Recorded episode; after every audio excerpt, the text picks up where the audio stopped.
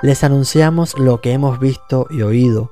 Fue el lema que mi invitado escogió como el nuevo estandarte de su vida en el 2017. Ese año, según cuenta, fue decisivo en su vida porque marcó el fin de una etapa larga de preparación, de una búsqueda constante, de cuestionarse si estaba en el camino correcto y a su vez marcó el inicio de una ruta como consejero, como guía, como pastor para otros, ya no solo como seminarista, sino como sacerdote, fraile dominico perteneciente a la orden de predicadores.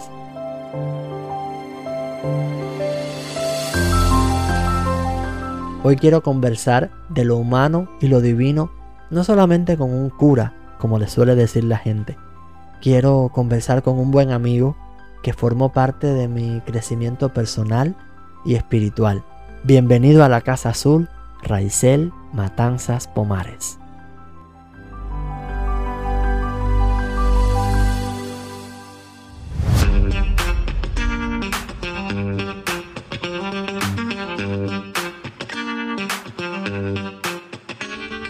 Lo mejor que tiene el martes es que me encuentro contigo de nuevo, que estamos aquí en la Casa Azul. Gracias una vez más por todas las personas que estás trayendo contigo y que hacen que cada vez seamos más y más los que estemos presentes en esta cita de martes. Mi nombre es Carlos, si es primera vez que me escuchas, te doy la bienvenida a este podcast que hago desde Nueva York y esta semana, como escuchaste en la introducción, voy a estar hablando con un buen amigo coterráneo, nacido y criado en Trinidad de Cuba. Es sacerdote, específicamente pues fraile dominico, perteneciente a la Orden de Predicadores. Es licenciado en psicología, también tiene una licenciatura en teología con mención en espiritualidad en la Universidad Pontificia Comillas en España. Una vez tuve la oportunidad de entrevistarlo para una revista llamada Palabra Nueva de la Arquidiócesis de La Habana. Te voy a dejar todos los detalles de esa entrevista por si quieres pasar a consultarla. Y mm, él siempre me decía desde el inicio que para él la palabra comunidad era esencial porque era ahí donde empezaba todo. Era el génesis de todo lo que se vinculaba al trabajo pastoral y al crecimiento en la fe. Hoy le quiero agradecer de manera especial a mi invitado porque en medio de un descanso en sus estudios, él ahora mismo está en República Dominicana cuando se está grabando esta entrevista y llega aquí a la Casa Azul para conversar con nosotros acerca de su experiencia de vida. ¿Se confiesa a un sacerdote? Ya te digo que esa va a ser una de mis preguntas de hoy. Vamos allá, bienvenido a la Casa Azul, Raizel Matanzas Pomares. Buenas tardes, Carly. Un gusto estar junto a ustedes en esta jornada o en este espacio de tiempo que has abierto en tu podcast y para mí es un placer acompañarte. Gracias. Pues en efecto, como decías, en este momento estoy por República Dominicana haciendo algunas gestiones y con el deseo de estar en Cuba. Comentaba que habías terminado ahora la licenciatura en teología con esta mención en espiritualidad. ¿En qué momento de tu carrera estás ahora? ¿Por qué esa necesidad de estudiar tanto, de profundizar en el conocimiento? Bueno, hay que partir que el dominico es el hombre de la palabra y del estudio. Uno de los pilares de la orden de los frailes es precisamente la dedicación al estudio y la búsqueda del saber o la búsqueda de la verdad. De hecho, uno de los lemas de la orden de predicadores es verita.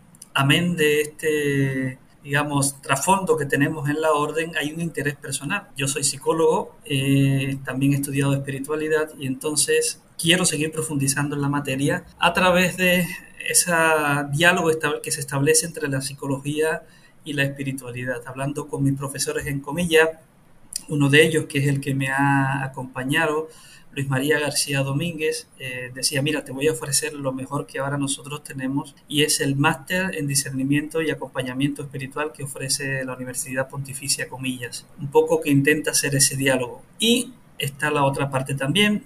Eh, entre mis oficios soy formador de la orden. En esta primera parte, eh, director del prenoviciado y como formador, pues la escuela de formadores, valga la redundancia, dedica su tiempo, o esta maestría dedica su tiempo a la mm, formación de los formadores.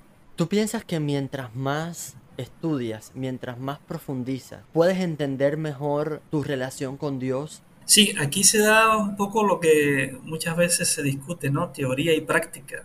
Mientras mayor teoría uno domine, y puedes ponerla en práctica. E igualmente la práctica te ayuda a configurar esa, esa teoría.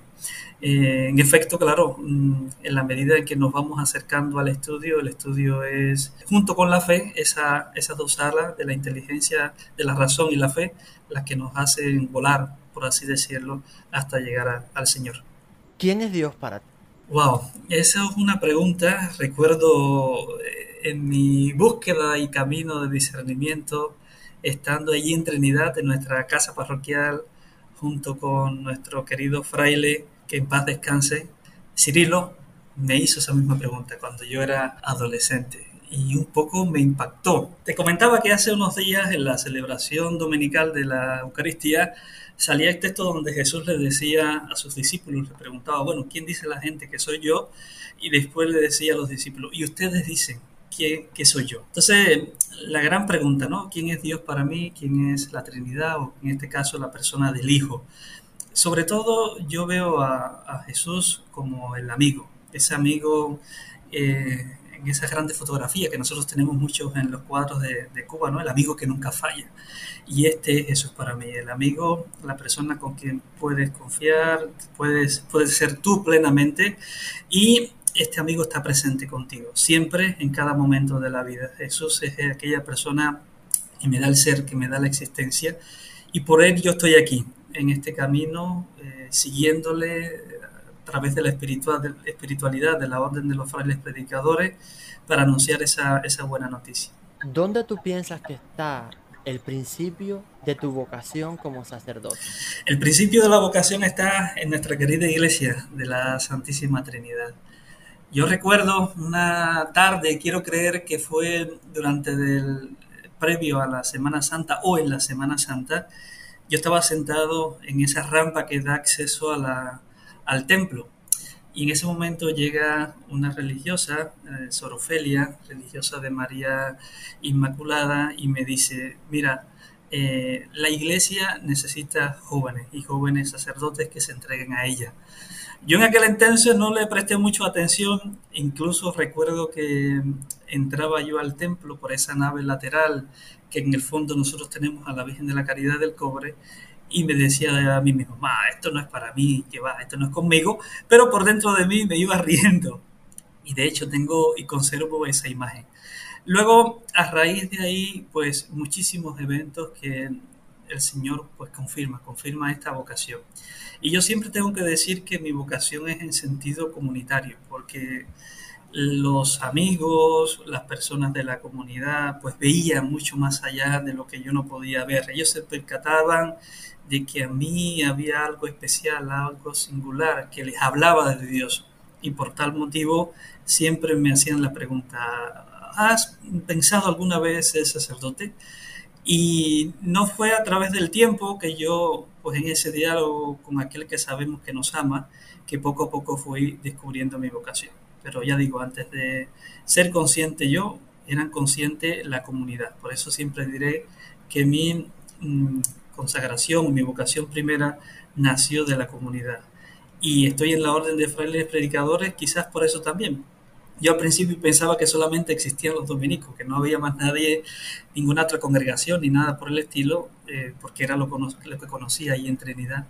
Y aún así, conociendo después el amplio gama o el abanico de órdenes, congregaciones, en fin, que la Santa Madre Iglesia tiene para propia del Espíritu Santo que va infundiendo los carismas de cada una de las comunidades, pues yo ratifico mi, mi vocación de ser dominico tenemos como una visión romántica del llamado. Ay, porque el Señor me llamó, porque lo sentí en mi corazón. De una manera como práctica, si, si se tuviera que traducir ese llamado, ¿cómo tú lo traducirías? Fuera de una visión romántica. El llamado se, se traduce, además de esa visión romántica, como decía, que está al principio, pues como el enamoramiento, ¿no? Cuando te enamoras de una persona, pues la persona es idílica, tiene que pasar ese momento del enamoramiento para dar el paso a ese quizás futuro compromiso de un matrimonio que pudiera desarrollarse, ¿no? Y luego en ese camino de exploración, pues vas descubriendo. yo creo que siempre tuvo de fondo la pregunta al Señor, bueno, Dios mío, ¿es esto lo que tú quieres para mí? Y es una pregunta que me acompañó durante más de nueve años en mi vida para yo poder iniciar oficialmente el proceso con los frailes. Entonces, en ese camino, pues un ir y venir de esa vocación primera que señaló ese eje en ese momento de, mi vida y en mis limitaciones, en mis propias dificultades, en mis propios encontronazos, por ejemplo, también con la familia, con muchos amigos también que me decían, pero ¿cómo vas a hacer eso? Eso no es para ti, lo has pensado muy bien. No sé, es la amalgama esa de la vida que no es fácil, porque la vida es difícil, y en esa complejidad de la vida eh, que Dios te vaya hablando, entonces el ser vocacionado, por así llamarlo, en, efecto tiene esa primera eh, fase del enamoramiento, pero a lo largo del camino pues, vas descubriendo dificultades y problemas. Dificultades y problemas que si esa llamado vocación es fuerza y si ese llamado y vocación no es que es porque te engañas o porque quieres huir de una realidad o es porque mm, no te aceptas a ti y entonces pues crees que vas a tener una protección entrando en una orden religiosa y demás, y al final se cae. O sea, principio básico del llamado no es que yo haya elegido ser lo que quiera ser, en este caso ser fraile de la orden de predicadores, sino es porque Dios me eligió. Y ahí está quizás el, el gran fuerte, ¿no? Entonces, porque Dios me elige, mi roca y mi fortaleza sigue siendo Dios. Y pase lo que pase en el transcurso de mi vida vocacional, pase lo que pase, eh, pues podré enfrentar cualquier cosa. ¿Por qué? Porque mi roca eh, es el Señor. No, no tanto me baso en mi fuerza, en lo que yo soy, en lo que yo tengo, que ojo, esto es muy importante también, porque si no, ¿cómo nos vamos a desarrollar en la vida? ¿no? Pero en última instancia, quien es el motor primero, quien es aquel que toma la iniciativa, pues en este caso pues es, es Dios. Raizel, me estabas diciendo que ser sacerdote tiene partes difíciles. Por ejemplo, los pilares de la orden dominica creo que es la oración, la contemplación, el estudio, la, vida comunitaria. Sí. Para ti, ¿qué ha sido lo más difícil de estos cuatro pilares? Pues mira, quizás lo más difícil en estos cuatro pilares sigue siendo el gran reto de la vida en comunidad. Si decía que mi vocación es comunitaria, pues es un gran reto. Yo creo también lo sigo poniendo en comparación con el, una familia o la constitución de una pareja, ¿no? La convivencia, bueno, somos diferentes, cada uno hijo de su madre y de su padre, ¿no? Entonces, eh, cada uno con nuestro genio, cada uno con nuestras limitaciones, pero también con nuestras capacidades. Entonces, saber conjugar esta dimensión comunitaria para mí ha sido lo más difícil. Lo más difícil. E incluso en esta vida comunitaria y en esta vida del ser religioso, consagrado, sacerdote, hay algo con lo que tenemos que lidiar y es que es con la soledad. Muchas veces en este camino hay momentos de soledad intenso. Si no se sabe lidiar con la soledad, pues se tiene un gran problema. Entonces, la soledad, eh, para mí, en muchísimas ocasiones, digo amén de que pudiera estar rodeado de personas, amén de que pudiera estar rodeado de mm, incluso del cariño y del afecto de la familia, pues la soledad eh, se hace patente y la soledad, en el encuentro de la soledad con el Señor, él y yo solamente en ese sentido. ¿no? Y desde el punto de vista de la pobreza, la castidad, la obediencia, ¿qué es lo que más cuesta o qué es lo que más te ha costado también? Aquí, entre los tres votos o los tres eh, dimensión, digamos, de, la, de los consejos evangélicos, el, el quizás obedecer. ¿Por qué? Porque muchas veces, como cuando estábamos en el servicio militar, ¿no?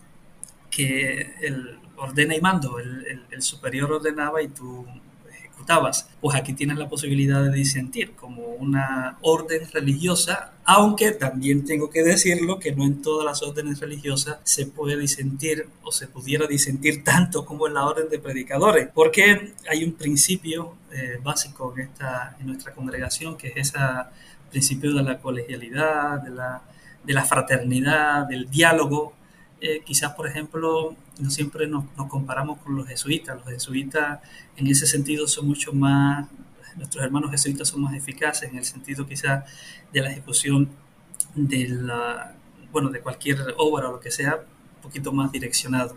Pero en el sentido nuestro no, en el sentido nuestro media más el, el diálogo. Y por lo tanto, eh, muchas veces hacer caso a algo que no quisieras hacer, pues es difícil. ¿Por qué? Porque tu voluntad ya no solamente depende de ti en este sentido, sino que tu voluntad, eh, en este caso, libremente, pues tú la depositas en este caso en el, el provincial, prior provincial, decir máxima figura representativa de la orden en una provincia. Si nos vamos a ver a la orden ya en sentido general, pues al maestro de la orden. ¿Ustedes los sacerdotes se confiesan? Sí, claro. ¿Cómo no? En efecto, claro que sí, nos confesamos. De hecho, se recomienda no solamente que nos confesemos, sino que se recomienda que tengamos un director espiritual. Dígase una persona que acompaña, eh, sea laico, sea religioso, sea religiosa. Lo importante es que se pueda eh, acompañar. Y más, por ejemplo, en mi caso, que soy formador, el acompañante, yo que acompaño, debo de ser acompañado. Eh, sin duda alguna es una ayuda, una gran ayuda, porque muchas veces nosotros mismos, en el sentido de ser sacerdote, no somos seres omnipotentes, somos seres humanos, como todo ser humano y por lo tanto la consagración que se nos da no nos exime de esa dimensión de pecado. Amén de que nos que debemos acercar a la, a la reconciliación, pues de vez en cuando es bueno dialogar con alguien de los problemas, de las ilusiones, de las esperanzas o lo que quizás en el mundo de la espiritualidad se podría llamar como del consuelo, del consuelo, ausencia de Dios, en fin, de todo aquello que tenga que ver en el ámbito espiritual, personal, psicológico, como una, en este caso, un acompañante.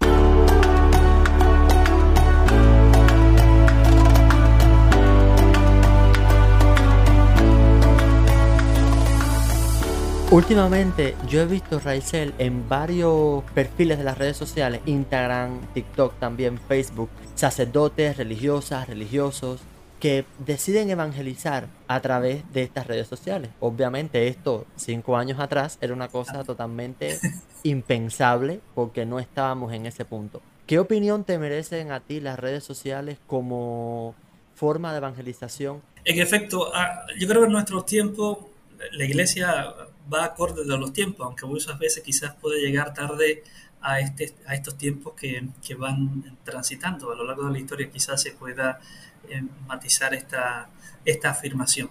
Pero sin duda alguna la Iglesia reconoce las redes sociales como medio de evangelización.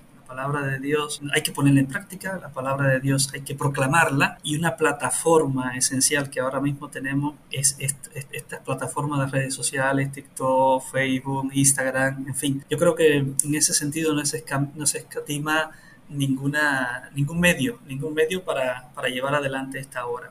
Por ejemplo, nosotros los dominicos, entre los tantos medios y redes sociales que tenemos, tenemos la página de la orden www.dominico.org y entonces a través de ahí la página más consultada, según nos estaba diciendo el provincial, es la que tiene que ver con la palabra diaria que se comparte y el mensaje de esa palabra diaria que eh, es escrita por diversos frailes, o sea, por toda la familia, por así decirlo, porque no solamente los frailes, por toda la familia dominicana. ¿Cuál tú dirías que ha sido la experiencia de fe más bonita que has tenido hasta ahora? Hay varias, pero ahora mismo me estoy acordando de una que ha sido también con, con Cirilo. Yo estaba, era un Viernes Santo, nos estábamos revistiendo para la procesión hermosa que tenemos allí en la, en la Santísima Trinidad y mientras yo me revestía me dijo Fray Cirilo, yo te voy a poner el hábito de la orden a ti. Y en aquel entonces, pues claro, estábamos hablando y demás, pero no, era algo que yo todavía había dado el paso ni nada por el estilo. Estaba yo, eh, creo que en el, en el, en el preuniversitario y en el, en el IPBC en Santi Espíritu. Y en efecto aconteció. Aconteció el, el día de, de noviembre, el 1 de noviembre del 2009 en Sevilla allí en una hermosa celebración, pues Cirilo me puso, me puso el hábito de la orden. Hay quien piensa que el sacerdote está para dar misa, confesar y nada más, pero hay tanto que hacen los sacerdotes que, que a veces como que se pierde la dimensión. ¿Qué más hace un sacerdote como la cabeza de, de una comunidad entera? Tremendo. La, la vida es, algunos me dicen, bueno, porque ustedes tienen mucho descanso y ustedes no trabajan incluso, nos dicen pero la vida del sacerdote es súper intensa. eh, casi se equipara como la de un médico que tiene que estar siempre en funciones, un médico de guardia, fíjense, un médico de guardia que tiene que estar casi siempre en funciones. Pero es amplio el campo de la vida sacerdotal, ya sea bien por el carisma del propio sacerdote, ya sea por los proyectos sociales que éste desempeña, o ya sea incluso en las actividades laborales o que, que éste tenga y por lo tanto es basta, basta, basta. Además del, de esa administrar los sacramentos, quizás el sacramento, uno de los sacramentos más exigentes, por ejemplo, ahorita estamos hablando de la confesión, bueno, abierto. En ese sentido, yo digo que a la hora que la persona venga a confesarse, pues a esa hora será. Y otra, otro de los sacramentos muy importante que el sacerdote tampoco tiene tiempo es de la unción de los enfermos. A la hora que llama un sacerdote para la unción de los enfermos, ahí debiera de estar administrando el sacramento. Pero, en efecto, la vida y el ser sacerdotal no se circunscribe solamente a la acción sacramental, sino que tiene un gran impacto en la comunidad, en la sociedad. Los sacerdotes están presentes en la, vida, la vida propia del ser humano, pues allí está presente, porque el mismo Dios y el mismo Dios se hace presente y nosotros somos esos representantes de Dios o esos ministros de Dios en la tierra, pues en efecto, allí donde haya vida, pues allí habrá un sacerdote. Y allí donde haya muerte, porque también está el misterio de la muerte y allí también nos hacemos presentes. ¿Existe alguna parte del Evangelio que todavía te cuesta entender? Pues mira, había la parte del Apocalipsis sobre todo eh, este, este, este, lenguaje apocalíptico que muchas veces nos resulta enigmático. Y no fue hasta que llegué aquí al, al Centro de Estudios de Teología que un poco me adentré en el camino. Luego, hace unos días también nos salía un texto bíblico que decía, Dios mío, pero ¿cómo se comprende esto? Este pasaje de la mujer Fenicia, incluso muchas veces cuando lo vuelvo a leer, que ya más o menos sé por dónde va, van los tiros, pues me sigue resultando bastante chocante, ¿no? Igual que aquel texto en el Evangelio de Marcos, para mí el Evangelio de Marcos es uno de los evangelios que más quiero, eh, quizás por ser quizás el primero que se, que se escribe y, la mental, y, la, y de estar detrás, que va dirigido para aquellos que se inician en la fe, ¿no? Aquel hombre que se escapa desnudo cuando van a, a coger a Jesús, pues la tradición le atribuye que es Marco, que escapa desnudo porque también está siguiendo al maestro. Entonces, los dos textos, y yo se decía, Dios mío, y por este hombre que sale desnudo corriendo cuando están en Hexamaní, pues ¿quién será? ¿Quién es este hombre? ¿A qué viene este hombre desnudo corriendo en este momento tan fundamental de la vida de Jesús? Entonces, esos tres, por así decirlo, el libro de lo que es el, el último libro de la Biblia, este pasaje de la mujer de Ciro Fenicia y luego este joven Marco, que es el que sale corriendo en el hueso huerto de Getsemaní. Oye. Oye, se nos fue la corriente. ¿A ustedes? Sí, por eso entonces se, se fue la internet. Los apagones nos persiguen. Eh, quizás no hay menos que en Cuba o más, no sabría decirte muy bien. Lo cierto es que aquí también se nos va la corriente. me encanta esto en el podcast, me encanta.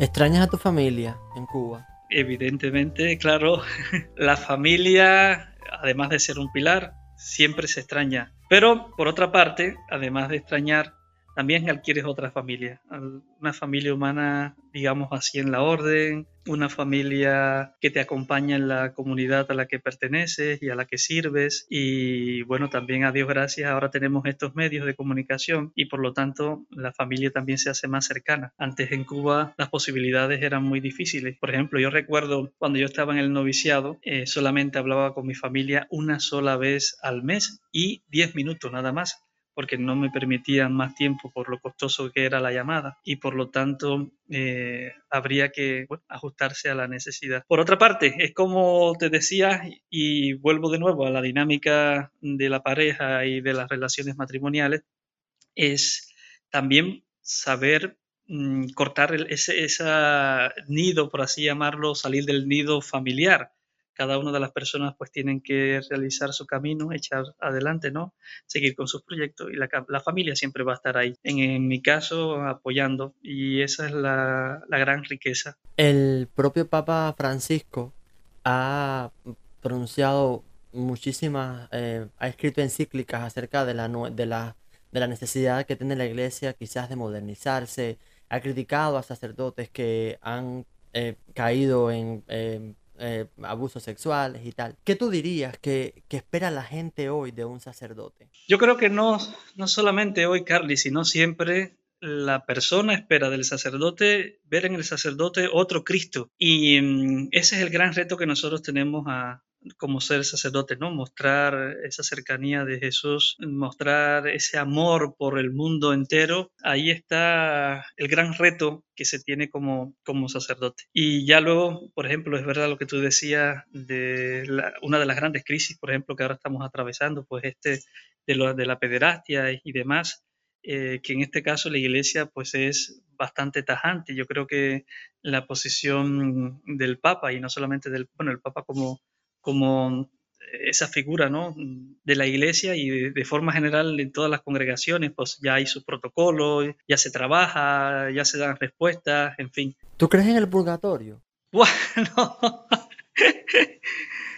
Sí, sí, sí, sí. Bueno, ya sabemos que la doctrina del purgatorio forma parte de lo que es la, la escatología y está presente antes de, la, de llegar a la, esa visión beatífica, que hay ahí también algunos, algunos teólogos que dicen que tampoco nunca se dará esta visión beatífica, pues yo sí creo que, hombre, en nuestra vida tenemos que purgar, como dice su, la palabra, antes de presentarnos ante aquel que es la sumo, el sumo bien, la suma bondad y la suma gracia, porque en el camino de nuestra vida, pues también hemos tenido nuestra flaqueza y por lo tanto al Señor nos deberemos presentar de la mejor forma posible. ¿Qué huella tú quisieras dejar como sacerdote el día que no estés? Yo creo que la huella eh, no, es, no es lejana aquello que hizo Jesús. Nosotros en el credo mm, decimos y afirmamos que Jesús pasó por el mundo haciendo el bien. Y ese es mi, mi lema, hacer como Jesús, pasar por el mundo haciendo el bien. Luego, en la sabiduría popular ya se recoge este adagio, ¿no? Haz el bien y no mires a quién. Entonces, pues ese es mi, digamos, uno de mis ideales. Hacer el bien a cualquier persona, sea quien sea. Y quiero acabar esta entrevista con la misma pregunta que te hice cuando conversábamos para Palabra Nueva. ¿Cómo te imaginas la resurrección? La resurrección me lo imagino con esos brazos abiertos. No sé por qué cada vez que me tiro una fotografía revestido con la casulla y demás, pues mi intención es abrir los brazos. Quizás como esos brazos extendidos en la cruz de nuestro Señor, abrazando el mundo entero, que muere por nuestros pecados y muere por nuestra salvación, y quizás también ese sí del Padre que le da en la resurrección. Y en los brazos y el calor del Padre, del Hijo y del Espíritu, pues nos reciben en esa comunión íntima de amor. Eh, es eso para mí la, resurrección, estar en Cristo, el vivir en Cristo, en esa plenitud de la vida, de una vida que va más allá y que no termina con esta, nuestra muerte o nuestra hermana muerte, como diría San Agustín, que en algún momento nos vendrá a visitar. Te agradezco que hayas llegado, que hayas compartido con nosotros. De corazón, de verdad que sí, gracias por regalarnos tu tiempo. Hasta luego, que Dios te bendiga y que bendiga a cada una de las personas que nos está escuchando. Hasta pronto.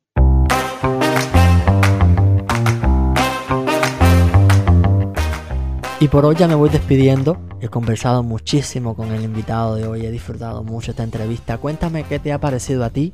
Te leo en los comentarios, me encanta ese feedback que me das. Si tienes alguna sugerencia, pues bienvenida. Recuerda también regalarme tu valoración arriba con las estrellitas de Spotify. Es importante para seguir visibilizando el podcast y llegando cada vez a más personas. Y si quieres ser de los primeros en enterarte de lo que estamos preparando, pues lo único que tienes que hacer es suscribirte y obviamente no fallarme a la cita del martes próximo. Desde ahora ya te estoy extrañando y anhelo encontrarme contigo la semana que viene. Nos vemos en 7 días. Ten una excelente jornada. Yo soy Carlos y desde Nueva York te deseo feliz martes.